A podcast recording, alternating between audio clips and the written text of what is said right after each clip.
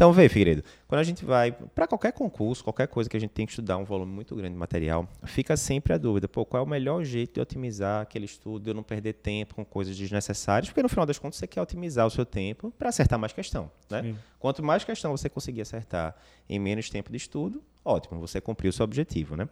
Então, o primeiro ponto que a gente vai discutir hoje aqui é o seguinte, Figueiredo. Para você estudar para o TEC, a gente recomenda a pessoa usar uma única fonte, né?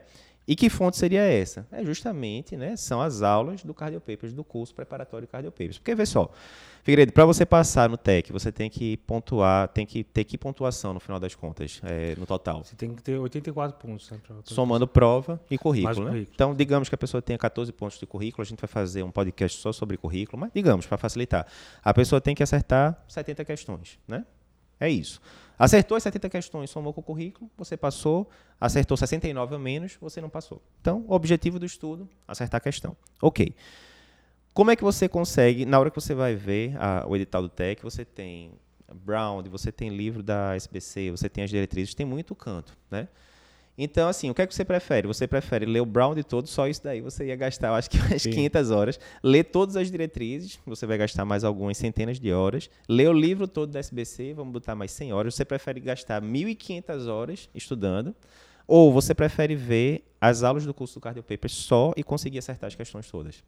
Fica fácil. Fica fácil, né, de saber, né? Então, a gente montou as aulas justamente para isso. Você assistindo apenas as aulas e mais nada, você consegue é, fazer as questões todas da prova. Ah, Eduardo, mas pode ser que algum ano o pessoal invente uma questão doida, não sei o que, que não esteja na aula. Poder pode, né? Mas é a uhum. velha história do princípio de Pareto, né, Figueiredo? 20% do esforço gera 80% do resultado. Você não tem que fechar a prova para passar. A gente acabou de dar um exemplo. Fez 70 questões no currículo de 14 passou. Então, mesmo que eles inventem uma coisa que não está na, na literatura nenhuma, que não esteja na aula tal, você errou ali uma questão que não tinha na aula, enfim, isso aí não vai Sim. tirar sua aprovação de forma alguma. Então, isso é importante porque a questão do foco, né, Figueiredo?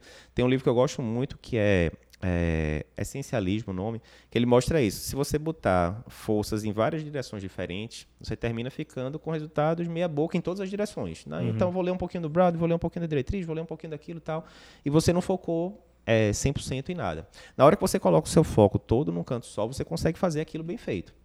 Então, o que é que a gente fala para os alunos? Não, vocês estão proibidos de estudar qualquer outra coisa enquanto não estiverem com 100% das aulas visualizadas, porque é muito comum isso.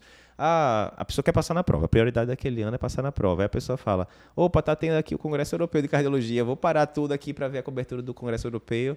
E aí, acontece o quê, Figueiredo? Então, daí você perde o foco, você atrasa no conteúdo. Você pode até ver o Congresso, se você tiver 100% com as aulas feitas do curso.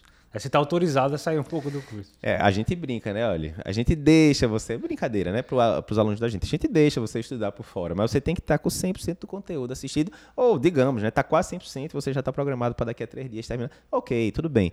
Mas não vai ficar lendo. Até a diretriz, que a gente adora a diretriz aqui, né, Figueiredo? Saiu a diretriz nova, a gente já resumiu ali no, no dia seguinte.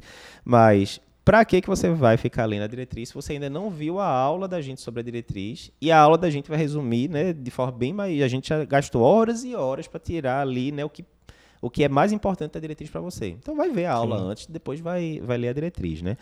Então, eu acho que isso é crucial. Mais uma vez, você que é aluno da gente, eu estou falando nominalmente, você está proibido, brincadeira da parte, você está proibido de estudar outras coisas é, enquanto você não tiver com 100% do material visto. Viu 100% do material, ah, estou no meio do curso, estou com 100% do material é, coberto, beleza, vai ler o Brown, livro show, vai é, ver uh, o é, vídeo da gente novo no YouTube, vai é, ler diretriz nova, ok, mas só depois que tiver com 100% do material visto.